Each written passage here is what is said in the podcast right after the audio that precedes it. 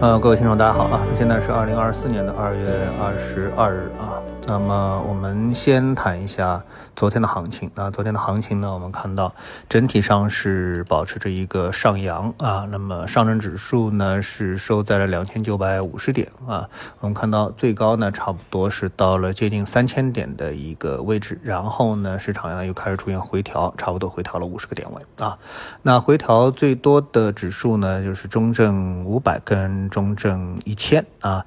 那都基本上回到了它的这个开盘指数啊，或者是昨天就是前一个交易日的收盘指数的附近啊。像中证五百的话呢，那是下跌了这个百分之零点零四啊，是这样的一个指数的一个报收啊。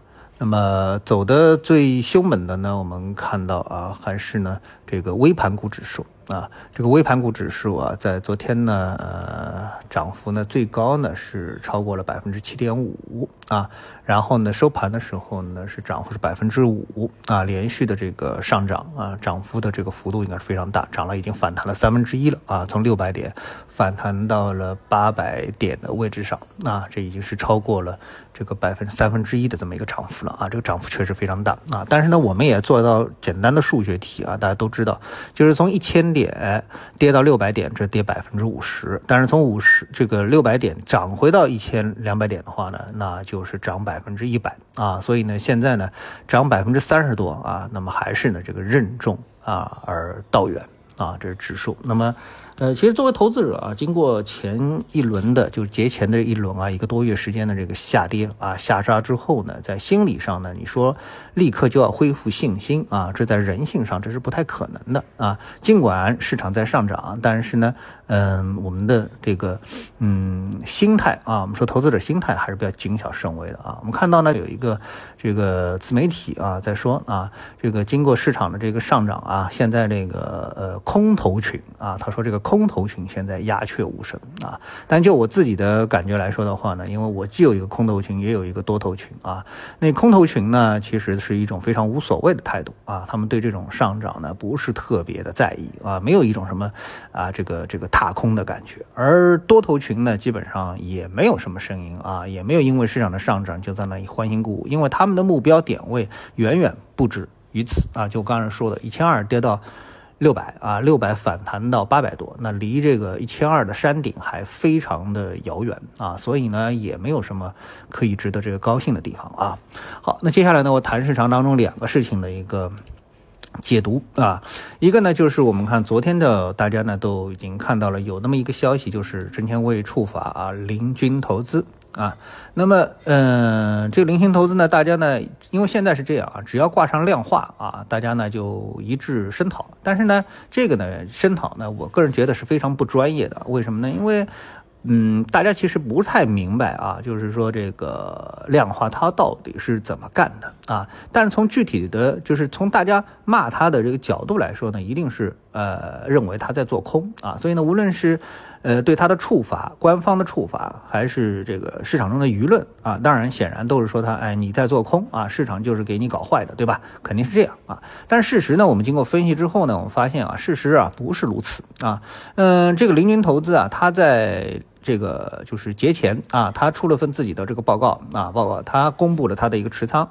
那他的持仓呢，在这个二零二四年，就是二月八日，也就是春节前的时候呢，他的这个持仓啊，第一，它持仓非常分散，持股数量是达到一千三百七十一个啊。那这个呢，就是比较典型的量化的特征，因为是靠个个人就是手工来做的话啊，那个要持股一千三百七十一只啊，这难度是非常高的啊，它呃难，这是几乎几乎不可能。的啊，几乎不可能的。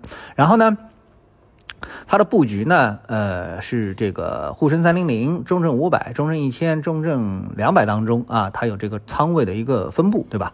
然后呢，二零二四年二月十九日，也就是节后呢，实际上它做了一个非常大的一个仓位的一个调整啊。那么这个仓位的调整呢，这个。结论是什么啊？我们一看，哎，我们就发现呢是这样，就是它的沪深三零零呢，从百分之二十五的持仓呢降低到百分之十五啊，中证五百从百分之十八降低到百分之十二，中证一千呢从百分之四十七降低到百分之二十九啊。那看到这里，你可能会觉得，哎。果然是个空头啊，对吧？但是呢，哎，它在中证两千里面呢，是从百分之十的这个比例持股比例啊，提升到了百分之四十一，啊，也就是说，它充分的判断了这个就是呃小盘股会涨啊这么的一个这个这个判断。啊，因为我们知道啊，就是说这个到中证一千的话呢，这差不多覆盖了整个市场啊前两千只股票。那中证两千呢，就开始覆盖后面的两千只股票。所以呢，他买的呢就基本上就是微盘股。那么在这一波当中，那么我们显然看到他也是挣钱了。那么从他这个行为本身呢，它是一个调仓行为，啊换仓。是一个换仓的一个行为，它并不是一个什么呢？单向卖出的一个行为，是一个大规模的结构式的调仓啊。所以呢，它当天呢还净买入了百分之一点啊，净买入了一点五亿元。啊，所以呢，说这个它呢，你要说它是一个做空，是一个纯粹的空头，或者说量化就是一个空头呢，起码用在这家公司上面呢，是非常的这个嗯不客观的啊。当然，它的这种大规模的结构调仓会对市场啊、呃指数啊等等造成一定的冲击。啊，我个人感觉呢，就是它这种，呃，就是因为我们看了它细节是什么，就在很短的时间里面卖出了很大量的股票，对吧？然后后面又可能买进这个股票啊，买进这个其他的一个股票，所以这过程当中呢，对整个的指数呢造成了一个比较大的冲击啊，可能就是早盘的一个迅速下跌或者低开呢，就是由它造成的啊，这个判定就是由它造成的啊，因为市场当时可能是盘口非常的轻，那么，呃，这个呢，有可能就。大大增加了，或者是明显增加了国家队救市的成本，啊，这个是孰可忍孰不可忍啊？我觉得他可能就犯了这么的一个错误啊，这是第一啊，这是第一，啊，这是一个话题。那接下来我还想谈一个话题呢，就是大家看到市场现在这个情况呢，大家呢都比较啊，这个想知道啊，这个管理层到底是想怎么来救市啊？那我们看到我们以往的这个救市啊，往往啊就是体现在一些惩罚措施上啊，不叫啊这个就是管理上啊，我们不叫救市，在管理上呢是属于这种这个惩罚性的啊，呃，比如说特别我们在过去啊很长时间就是记忆比较深刻的是惩罚了一些呃机构。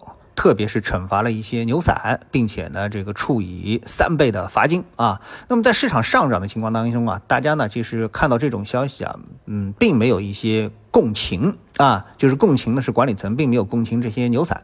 但是呢，当市场下跌的时候呢，那我想，如果你静下心来仔细想想的话呢，实际上对牛散的一种打击啊，呃，对于整个的这个股票市场来说啊，呃，它也是不公平的。为什么呢？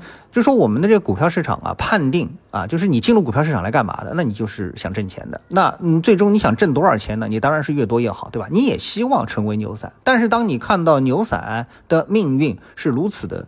悲凉啊，凄惨的话，那你说你想做大做强的兴趣是不是会大大的减少啊？这个我觉得在任何领域当中啊都是这样的。所以呢，我这牛散呢里面呢，那当然你说你它里面这个没有什么内幕消息啊什么什么，但是内幕消息这个本身啊是我们市场本质的一个特征啊。如果展开来讲，那美国市场是怎么处理这个？那我想的都一样，因为什么？因为这个对于管理层来说的话，它的这个背后的交易数据啊。对管理层来说，它是透明的，所以呢，哪些资金进入到哪些股票啊，是不是这个呃内幕交易，其实是一眼就能看透的，啊，一眼就能看透的。但是呢，这个里面呢，把逻辑说清楚了，啊，呃，我觉得呢，罚三倍其实是没有任何的必要啊，因为毕竟他也有亏钱的时候，谁都不能保证说你靠内幕消息能够挣钱一辈子，对吧？啊，所以呢，如果说，哎，典型的确实是内幕消息啊，那么管理层从背后的这个大数据当中是能够第一时间就能觉察的，然后简单的问询一下就知道了，对吧？你凭什么在出这个利好之前，你你会买入啊？当然要给个时间，比如说别人提早个半年、两年买入，那你还说他是这个，那当然也不合理，对吧？但是核心是什么？核心。只要是在这个市场当中的，不管你是牛散啊，还是私募，还是机构啊，我的一个判断啊，我的个人的意见就是什么？只要在这个市场二级市场上存在的，都是多头，啊，真正的空头就是那些一级市场 IPO 卖股票，对不对？啊，是这样。好，那第二个呢，就是我们看到啊，就是一旦出什么事情之后呢，我们肯定是罚款，对吧？好，那我们不管是罚牛散也好，还是罚上市公司也好，这钱到哪里的吗？都到国库去了。而事实上，这钱应该干嘛？应该还是要留在二级市场里面，对吧？也就是说，应该加大啊，这个对上市公司，特别是上市公司股东啊，这个实实实际管理层啊，实际这个实控人，因为他是操纵了这只股票，他不是在二级，他在一级市场操纵股票，所以针对他这个罚了一个钱，得对标的去这个什么，就是啊赔偿二级市场的股东，而不是直接把它拿到国库去啊，这是不合理的啊。也就是说你在 IPO 的这个时候，你其实就应该跟这个股东啊二级市场的这个买入的股东签订了一个对赌协议啊。那么它的核心是什么？就是我这公司啊，我是诚信的啊，我是不造假的啊。所以你一旦造假，你就违背了这个对赌协议，那你就应该赔偿你的投资人，对不对啊？那么这个呢，其实是一个天经地义的事情啊。我觉得这一点非常重要。那只有这样的话呢，才能让那些想通过造假来蒙混上市的上市公司啊，才会有所收敛啊，让这个真正的这个上市的公司啊是有质量保证。啊，好，那么今天呢说了也有可能比较多了啊，谢谢各位，我们下次节目时间再见。